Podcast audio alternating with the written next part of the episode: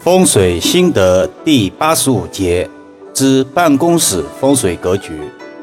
公司风水越来越受人们重视，作为现代风水的一部分，办公室的风水布局已不容忽视。易阳老师未来两天就这个话题与大家分享办公室风水布局心得。一、忌讳办公室无窗。一个公司与住宅一样，是由多个空间组成，有办公室，也有开放办公区域。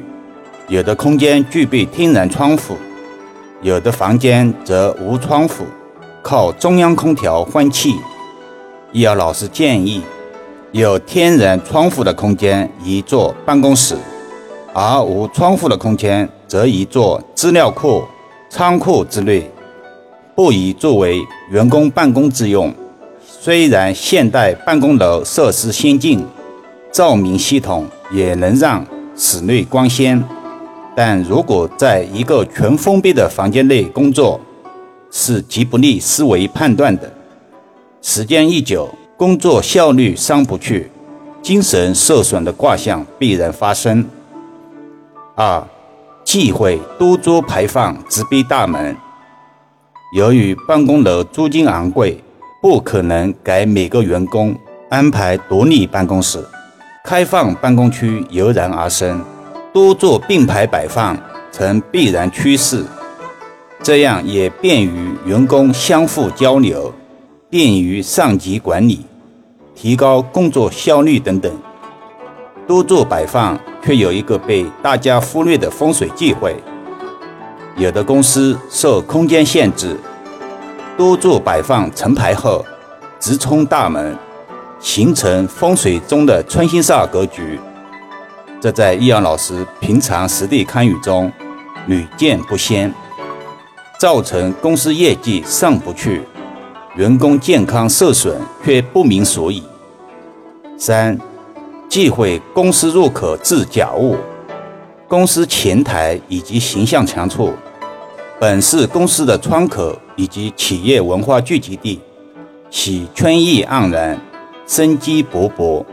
但有的公司接待区为显得所谓美观且一劳永逸，布局假的鲜花与绿植，甚至弄一些假的迎宾美女照片模特，就显得不伦不类了。在易阳老师看来，充满着虚情假意之象，而且是彼此之间的。在当下竞争激烈的商业圈中，把他人当作傻瓜的人，其实是最傻的。客户因为信任，才会产生消费。如果布置虚情假意之局，彼此怎能信任？义理源于常理，并不矛盾。四，忌讳乱设屏风，挡旺气。屏风是现代办公楼必不可少的一道风景线，几乎每家公司都能见到，有中式的，也有西式的。但如何利用好屏风来提升风水气场，却鲜为人知了。